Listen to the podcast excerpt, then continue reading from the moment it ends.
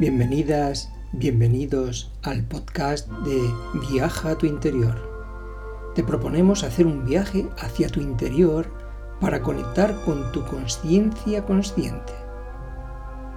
Se trata de que descubras la totalidad que eres.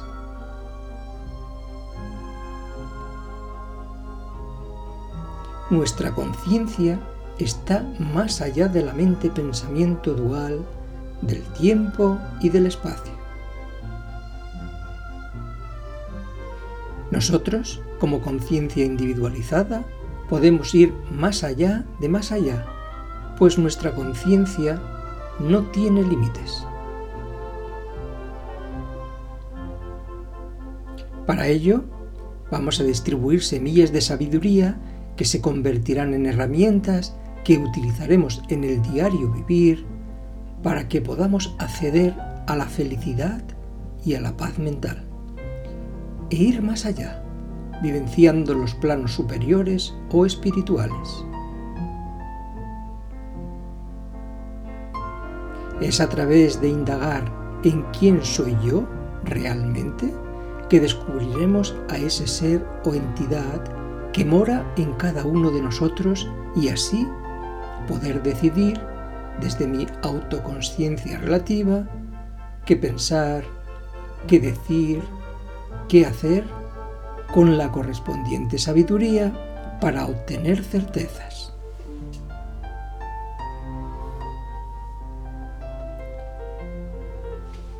Porque cuando uno sabe que sabe, a través de la sabiduría, este saber que se sabe se convierte en certeza o lo que es lo mismo, accedemos a la verdad, accedemos a la experiencia de la energía del amor.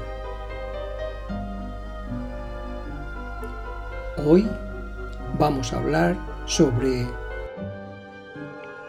creencia, fe y certeza. Ahora, a disfrutar con el episodio.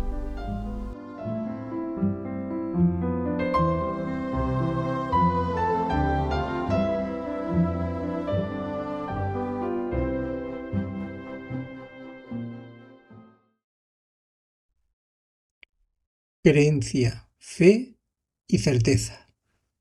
Resumen de una reunión de grupo. La creencia y la fe son bastones que utilizamos para mantener nuestra propia identidad personal.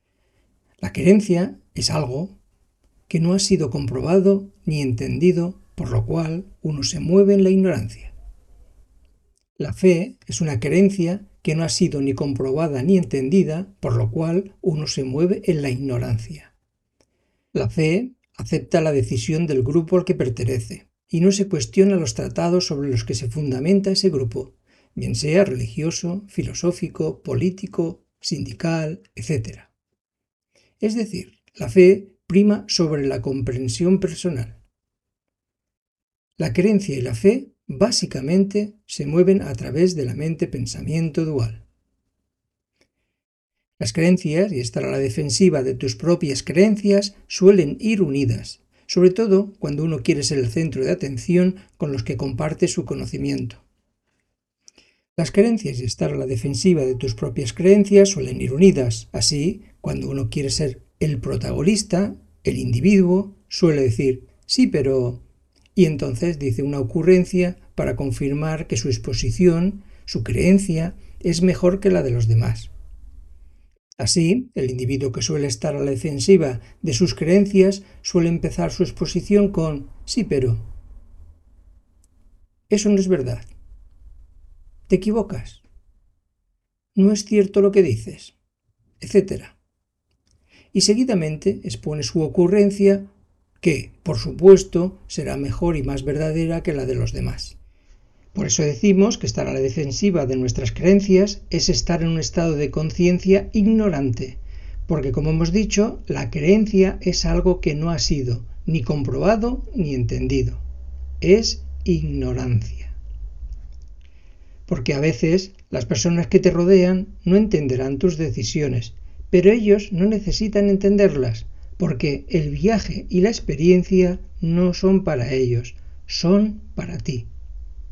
Ahora bien, cuando uno es un libre pensador, simplemente comparte sus conocimientos sin estar a la defensiva de sus creencias o de sus certezas.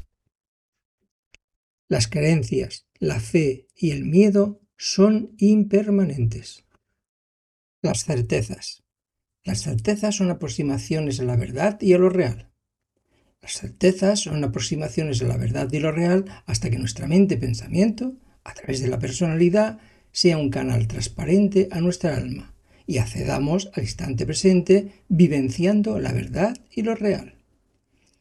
Las certezas son aproximaciones a la verdad y lo real y estas aproximaciones cambian de acuerdo a nuestro nivel evolutivo y en la infancia, la adolescencia o en la edad adulta. Conforme va pasando el tiempo, las comprensiones cambian y al madurar establecemos nuevas conductas de vida. Conforme vamos evolucionando, estas certezas se vuelven más estables y nos aproximamos a vivenciar la verdad y lo real. Estas certezas nos mantienen con una mente más estable. Estas certezas estables nos dan facilidad de palabra a través de la retórica. La certeza estable trasciende la duda y en su lugar aparece el cuestionamiento, y como consecuencia uno es veraz en lo que expone. La certeza estable facilita el comportamiento y toma de decisiones que realizamos en el diario vivir. Se basan en certezas propias y no en creencias individuales o colectivas. Las certezas estables facilitan el acceso a la alegría, la sonrisa, la risa, el entusiasmo, induciendo a una sensación de libertad personal. Las certezas estables proporcionan la experiencia de la reflexión y el amor-compasión, que son el acceso a la sabiduría. Creencia, fe y certeza, en mayúsculas. Cuando el discípulo ha madurado a través de la razón o razonamiento y la discriminación, entonces accede a la intuición y por correspondencia accede a la sabiduría. En este estado de conciencia vivencia la verdad y lo real. Por lo tanto, la creencia, la fe y la certeza en minúscula se disuelven. La fe, como creencia, pasa a ser fe en mayúscula, porque la fe es la experiencia de lo real y de la verdad.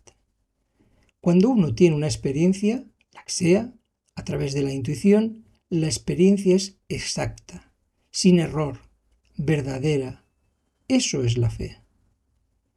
La fe es la experiencia de la verdad y lo real. Lo mismo pasa con la creencia minúscula. Cuando tenemos una experiencia, la que sea, a través de la intuición, la creencia se disuelve y surge el saber que se sabe. Uno sabe que sabe. A esto sí que podemos denominarlo creencia en mayúscula, o mejor dicho, verdad. Igualmente podemos decir de la certeza en minúscula. Cuando tenemos una experiencia, la que sea, a través de la intuición, la certeza se disuelve y surge un estado de conciencia en el que uno sabe que sabe y entiende. A esto sí que podemos denominarlo certeza en mayúscula. Para resumirlo diremos que la certeza sería el conocimiento de lo que sea y la certeza en mayúscula es el entendimiento de. Las creencias, la fe y las certezas en minúscula nos acompañan durante toda nuestra existencia o existencias, pues corresponden a la experiencia del mundo relativo a través de la mente-pensamiento dual, y podemos perfeccionarlas para nuestro desenvolvimiento personal y espiritual. Sin embargo, hay otro estado de conciencia en el que podemos experimentar sin dualidad, accediendo a la verdad y lo real. Y como hemos dicho, A este estado de conciencia accedemos a través de la intuición. Así podemos decir que cuando uno cree, tiene fe y certezas en mayúscula, uno se ha convertido en un maestro de sí mismo, porque sabe discriminar, sabe discernir entre lo verdadero y lo falso, entre lo real y lo ilusorio. Pues a través de la discriminación sabe en qué estado de conciencia se encuentra en cada momento, en cada instante, pues su mente pensamiento se ha perfeccionado y embellecido teniendo acceso a su intuición consciente. Estas son mis creencias y las comparto con el grupo, pero recordad que no debéis creer en lo que os digo, simplemente debéis cuestionaros lo que os digo. Como estudiantes de la escuela debéis trabajar para conseguir vislumbrar lo que son vuestras creencias en minúscula o creencias en mayúscula. El que os habla la que escribe comparte con vosotros, con el grupo, sus creencias en minúscula y creencias en mayúscula, aunque ninguno de vosotros puede saber cuándo os hablo de una o de otra. De momento. La función del maestro instructor es la de forjar certezas en minúscula para que las convirtáis en certezas en mayúscula o verdades absolutas y como consecuencia creando espacios de libertad en la mente y en el corazón del estudiante o discípulo. Que la paz mental reine en vuestro corazón. Inspiro, expiro con profundo amor, Rapsal.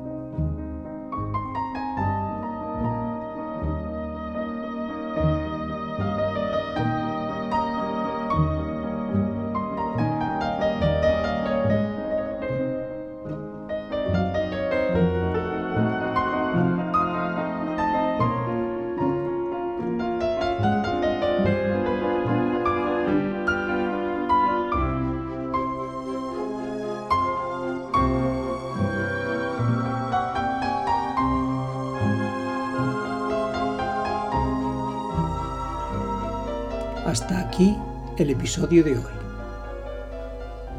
Espero que os haya gustado. Para más información podéis encontrarla en el blog de Rapsal. Nos vemos en la siguiente entrega y como siempre, sé feliz. Eso sí que depende de ti.